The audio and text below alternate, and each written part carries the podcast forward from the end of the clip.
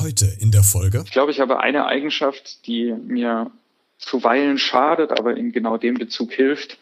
Ich interessiere mich überhaupt nicht für Hierarchie. Also dass, dass so ein Ministerpräsident, mit dem ich am Tisch sitze, mit dem verhalte ich mich nicht anders als mit anderen Leuten. Und da gibt es welche, die das überhaupt nicht abkönnen. Und es gibt welche, die das total großartig finden, dass irgendjemand in ihnen nicht immer nur den Amtsträger sieht, sondern äh, einfach äh, genau, genau die gleichen Scherze und den gleichen Spaß mit denen macht, äh, wie andere auch. Und das ist aber nur so eine Ebene vom ersten Zugang und dann entscheidet sich am Ende in der Politik alles an der Frage, ob das, was man empfiehlt, wirkt. Wenn es wirkt, bleibt man im Spiel. Wenn die Dinge, die man empfiehlt, die man sagt, die man macht, die man denkt, die man vorschlägt, nicht funktionieren, ist man raus. Hallo und herzlich willkommen zu dieser neuen Podcast-Folge. Hinter jedem erfolgreichen Politiker steht meist ein oder mehrere gute Berater. Dass dieser Job eines Politikberaters in heutigen gesellschaftlich-politischen angespannten Zeiten wohl nicht der leichteste ist, kann man sich fast vorstellen.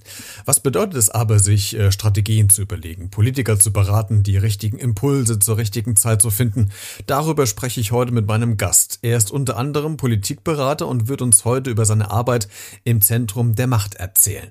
Das Gespräch haben wir im März schon aufgezeichnet. Von daher kann es sein, dass vielleicht einzelne Passagen äh, zeitaktuell nicht mehr ganz so zutreffen, was die Corona-Krise betrifft.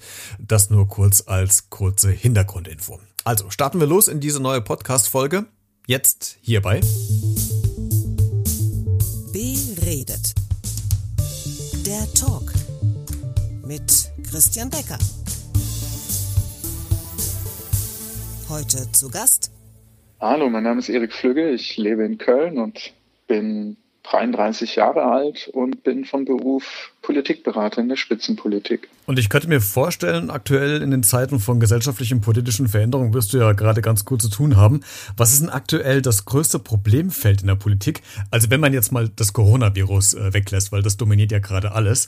Ähm, aber was ist das Problemfeld, mit dem du dich am meisten gerade in der Politik beziehungsweise bei den Politikern beschäftigst? Ja, das äh, ist eigentlich genau andersrum, als äh, du das gerade erfragst, weil ich habe gerade relativ wenig zu tun. Das liegt daran, dass ich normalerweise Weise alle Prozesse organisiere, die sich darum drehen, wie Informationen Menschen erreichen. Also wie kann man Bürgerinnen und Bürger informieren, die sich für ein bestimmtes Thema nicht interessieren. Aktuell gibt es eigentlich nur ein wesentliches Informationsinteresse. Gerade müssen die Informationen wie man mit Corona umgeht, wie man mit dieser Pandemie umgeht, zu den Leuten und die Leute suchen selber diese Informationen. Es ist gerade so leicht, Informationen an den Mann zu kriegen oder an die Frau zu kriegen, wie es sonst niemals ist. Es liegt an dem hohen Interesse der Bevölkerung, es liegt an der vielen Angst, die da ist und dementsprechend äh, muss ich gerade nicht groß was leisten und bin ganz froh, dass wir sehr, sehr viele sehr gute Politiker in der Exekutive haben, die das gerade wirklich sensationell lösen. Die schlafen gerade alle nur drei Stunden pro Nacht. Das ist viel Arbeit, aber da passiert gerade eine ganze Menge Gutes. Hm, da werden wir gleich ein bisschen drüber sprechen, über die einzelnen Politiker. Aber wenn wir dieses Coronavirus mal äh, außen vor lassen, ähm, ich weiß, es ist schwer. Mit was hast du dich in der Vergangenheit, in den letzten Wochen, Monaten hauptsächlich ähm, beschäftigt bei den Politikern? Worum ging es da? Jetzt werden wir ein Grundproblem miteinander kriegen, dass wir das ganze Interview haben können. Zur grundlegenden Eigenschaft meines Berufes gehört, dass man nicht erzählt, was man macht ähm, und an was man konkret arbeitet und mit wem man konkret arbeitet. Das ist alles Teil einer Vertrauens Vertrauensbasis, die man untereinander hat. Das hat nichts damit zu tun, dass irgendwas Böses in diesem Job passieren würde oder irgendwelche Intrigen gesponnen werden, sondern es hat damit zu tun, dass äh, meine Aufgabe ist, anderen Leuten eine Bühne zu bauen, anderen Leuten äh, zu helfen, ihre Themen selber rüberzubringen. Und dabei brauchst du die Story, dass ich was damit zu tun habe, nun wahrlich für niemanden. Okay, dann lass uns mal ganz kurz bei deiner Tätigkeit bleiben. Du berätst ja nicht nur äh, Politiker, sondern du hast ja auch Kirchen, Verbände, Städte, Kommunen, mit denen du zusammenarbeitest. Ähm, wie muss man sich das vorstellen? Kommen die an dich heran? Bietest du denen ein Strategiepapier an, weil du denkst, da ist gerade Bedarf, über das jeweilige Thema zu sprechen? Wie muss man sich das vorstellen bei dir? Kein Mensch braucht Strategiepapiere. Das ist ganz spannend. Das habe ich auch gedacht, als ich angefangen habe, in diesem Beruf zu arbeiten oder als ich eigentlich in dem Beruf arbeiten wollte. Man muss mal so Strategiepapiere schreiben und verschicken. Aber das ändert gar nichts daran. Also wieso sollte jemand irgendeinem Strategiepapier vertrauen? Das, was man herstellen muss, ist, äh, einen Kontakt miteinander zu haben. Äh, man arbeitet sehr, sehr lange miteinander. Man muss sich vertrauen und man muss sich vor allem in problematischen Lagen einfach an jemanden wenden können. Das heißt, mein Telefon klingelt, es ist eine, irgendjemand dran und sagt, ich habe gerade folgendes Problem und wir brauchen jetzt eine Lösung und wir haben 18 Minuten. Und äh, dann ist die nächste Pressekonferenz, da muss ich da rausgehen. Ich brauche jetzt einen O-Ton, ich brauche eine Lösung, ich muss irgendwie rausfinden, wie ich jetzt hier vorgehe. Und zwar geht es bei diesen Geschichten gar nicht um Skandale oder so, sondern es geht ganz schlicht und ergreifend häufig darum, wie kann ich denn etwas unfassbar Komplexes, was wir im Ministerium entwickeln, oder in eine Institution entwickeln, jetzt so sagen, dass irgendjemand anders versteht, dass das was bringt oder dass das was Sinnvolles ist. Ganz anders ist, wenn ich zum Beispiel mit Kommunen zusammenarbeite, da gibt es dann irgendeine Ausschreibung, die wird in einem total langweiligen Bundesportal eingestellt.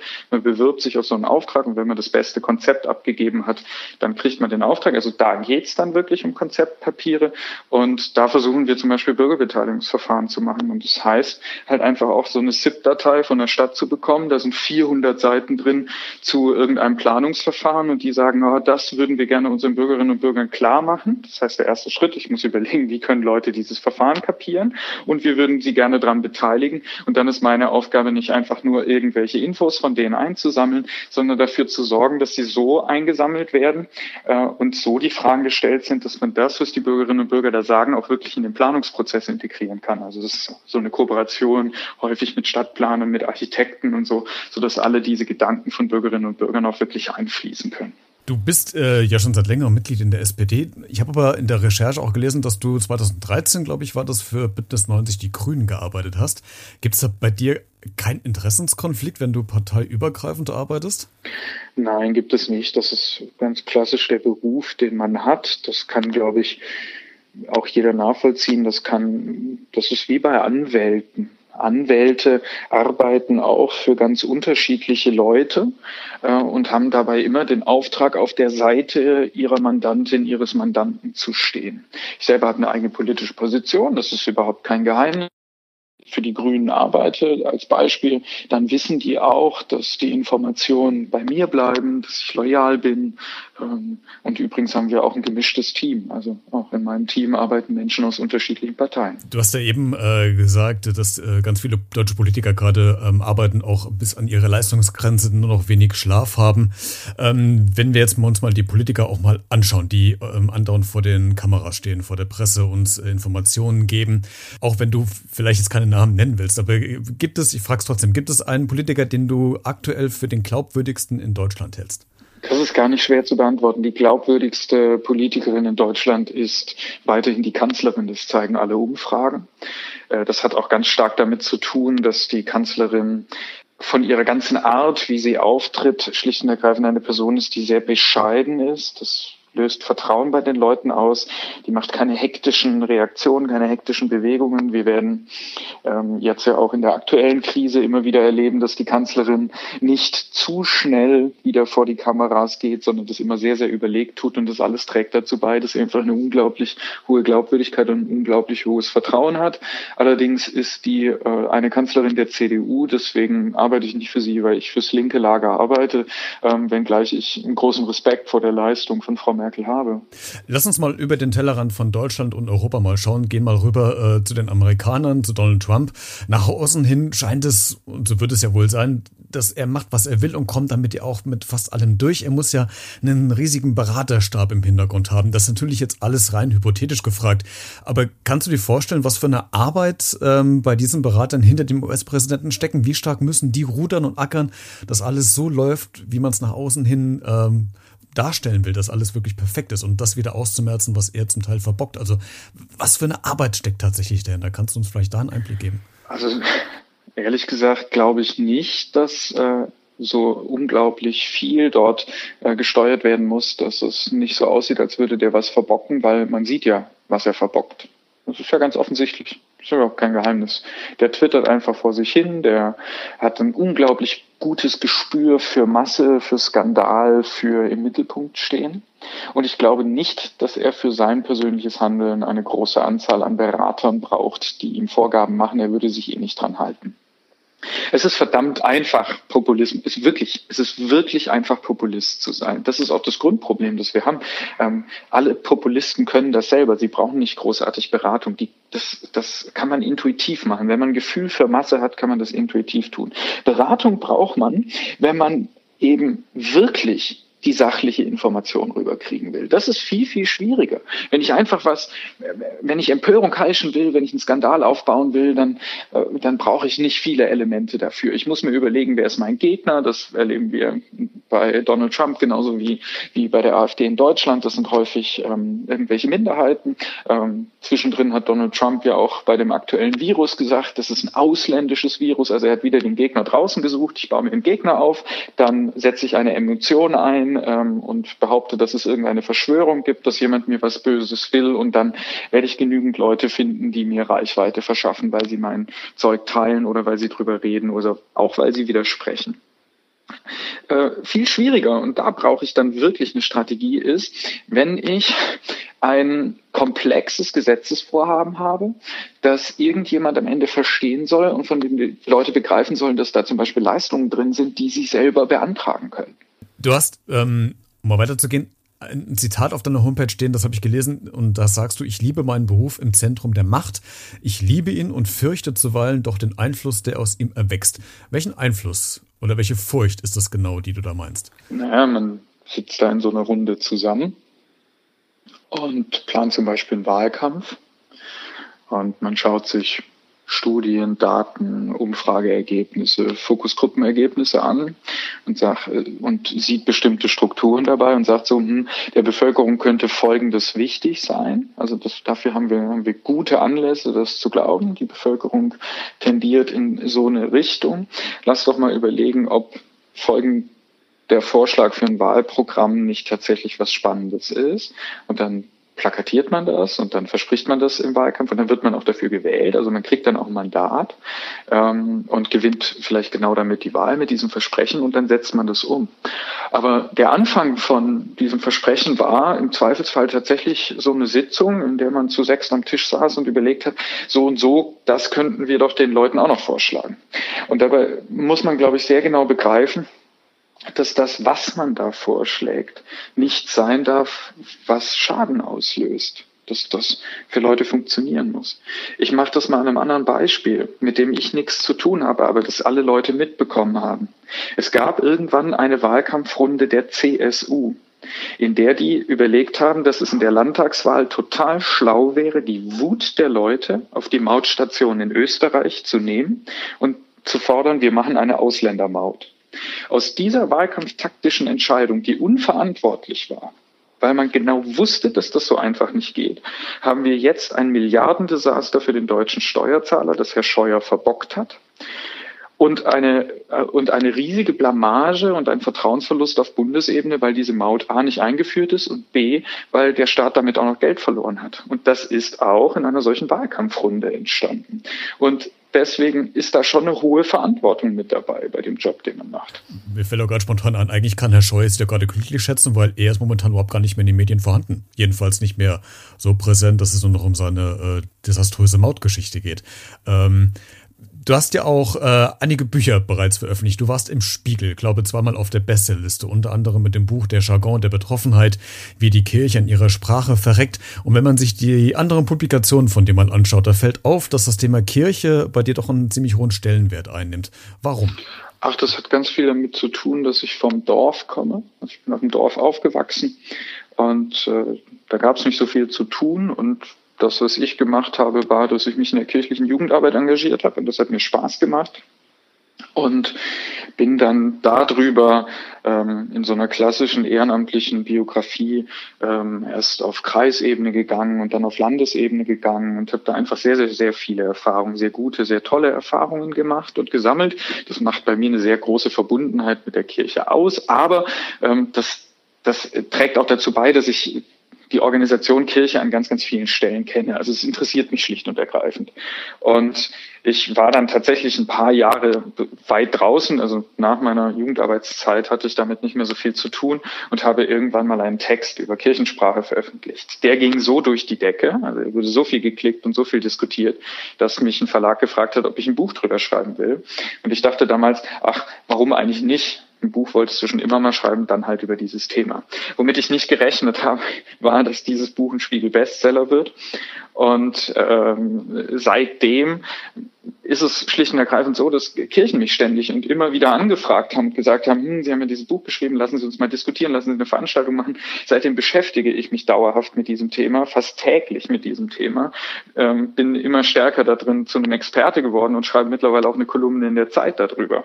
Also man, manchmal passieren mir Dinge.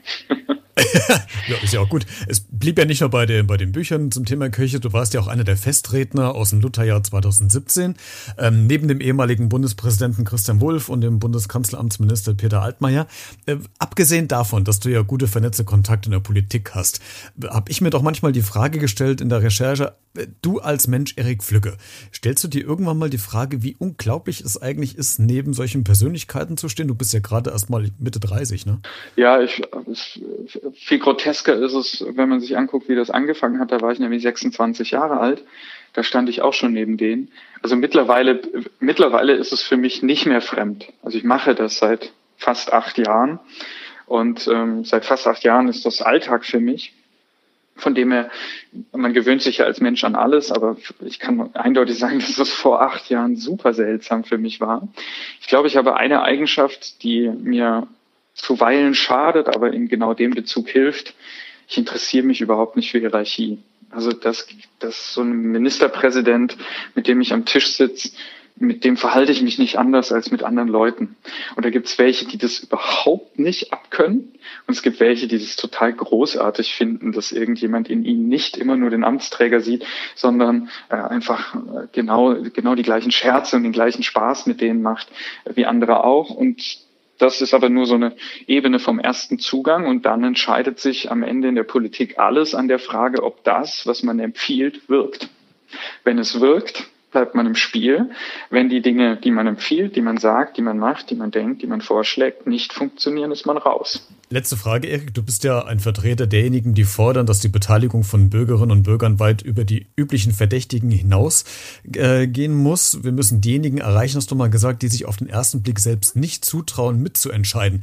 Das klingt gut, das sagen auch Politiker ständig in TV-Shows oder in, in Reden, äh, gerade auch in den Wahlkampfzeiten. Aber wie konkret soll das funktionieren, dass mehr Menschen sich angesprochen fühlen, zu Wahlen und zu Entscheidungen zu gehen? Also ich bin, ich bin kein Forderer-Typ, ich bin ein radikaler Umsetzer.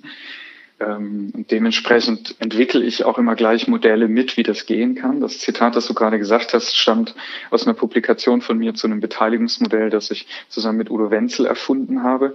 Da haben wir die Vision aufgestellt zu sagen, was wäre eigentlich, wenn wir es schaffen würden, 100 Prozent aller Jugendlichen in einer Kommune an der Kommunalpolitik zu beteiligen? Nicht die, die sich freiwillig melden, nicht die, die Bock haben, nicht die, die sich eh schon interessieren, nicht die in politischen Jugendorganisationen, sondern schlicht und ergreifend wirklich alle.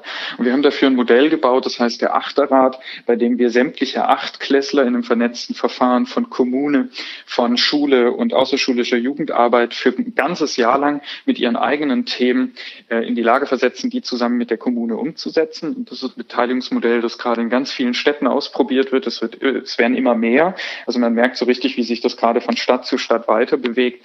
Und tatsächlich äh, im letzten Jahr auch zum ersten Mal beforscht wurde und das Ergebnis gebracht hat, dass man zeigen kann, dass diese Jugendlichen im Lauf von diesem Beteiligungsjahr tatsächlich ein erhöhtes Demokratiezutrauen entwickeln. Die sind danach nicht die Megademokraten, die sind nicht alle mega engagiert, die treten nicht alle sofort in Parteien ein, aber die haben alle kapiert, dass dieses System für sie auch wirksam sein kann. Äh, lass uns mal ein bisschen tiefer reinblicken. Wie macht ihr das vor Ort? Wie muss ich mir das vorstellen? Was macht ihr konkret mit den Jugendlichen? Also es ist natürlich unglaublich kompliziert. Ne? Also es ist nicht so, dass man jetzt einfach sagt, so ja, dann holen wir die mal zusammen und dann läuft das. Wir haben ein mehrgliedriges Schulsystem. Das heißt, so Achtklässler sind seit Jahren schon getrennt. Die kennen sich gar nicht. Wenn ich alle Achtklässler in einer Stadt nehme, die so 30.000 Einwohner hat, dann sind das gleich schon so knapp 400. Und wir machen Folgendes. Wir machen erst einen langen Vorbereitungsprozess mit der Schule, mit dem Politikunterricht, mit der außerschulischen Jugendarbeit, mit der Kommune selbst. Und dann bringen wir die Jugendlichen alle zusammen in der Konferenz. Und in der Konferenz sorgen wir erstmal dafür, dass die sich so untereinander kennenlernen, dass die feststellen, dass sie gemeinsame Interessen haben, die über ihre Klassen- und Schulgrenzen hinausgehen. Also, dass die Skater von der Hauptschule, von der Realschule und vom Gymnasium kapieren, dass sie alle zusammen Skater sind. Und dass andere, die andere gemeinsame Interessen haben, das auch verstehen. Und das zunehmend egaler wird, welche Schulart äh, man besucht, weil die sich am Anfang auch wirklich trennen. Also die, die setzen sich getrennt hin, je nach Schule. Und Nachdem wir diesen ersten Schritt des, des Kennenlernens machen, ähm, lassen wir nochmal so eine Woche verstreichen und treffen die, die ein zweites Mal zu einer Konferenz. Und dabei entwickeln die Themen, bringen die direkt in Kontakt mit der Kommunalpolitik. Die kommen dann alle, die Jugendlichen stellen ihre Themen aus, müssen sich dann aber auch dem stellen, die selber vorzustellen. Nicht vor allem, nicht am Mikro, sondern ganz, ganz kleinen Runden. Aber die alle tragen ihre Themen der Kommunalpolitik vor. Dem Bürgermeister, Oberbürgermeister, Dezernenten aus dem Rathaus, Fachamtsleitungen und so weiter. Und danach schauen wir, dass wir kleine Gruppen von Jugendlichen begleiten, mithilfe der außerschulischen Jugendarbeit und auch der Politiklehrerinnen und Politiklehrer, dass die durch die Institutionen gehen. Also wenn die zum Beispiel gesagt haben, äh, ich hätte voll gerne hier eine Verlängerung von dem Fahrradweg, weil das ist eine blöde Stelle, da hört der plötzlich auf, dass die dann losziehen und durch die Gremien gehen, dass die in Ausschusssitzungen gehen, dass die äh, sich mit den Radwegeplanern hinsetzen und versuchen, da ein Konzept zu entwickeln und tatsächlich auch erleben binnen dieses eines äh, einen Jahres, dass Dinge umgesetzt werden davon. Und am Ende feiern wir eine Riesenparty. Als kleine Belohnung. Gehört auch dazu. ja, absolut. Wir arbeiten darauf, davor feiern. Erik, ähm, dann wünsche ich dir noch weiterhin viel Erfolg äh, mit deinen ganzen Projekten, die noch anstehen. Und äh, danke dir, dass du dir die Zeit genommen hast, um heute mein Gast zu sein. Alles klar. Danke. Mehr Infos zu meinem Gast Erik Flücke findest du in der Podcast-Folgenbeschreibung. Und wenn du zu diesem Thema noch etwas sagen willst, dann äh, schreibe gerne eine E-Mail an b-redet.gmx.de oder kommentiere gerne in den sozialen Medien. Bis nächsten Donnerstag und bleib neugierig.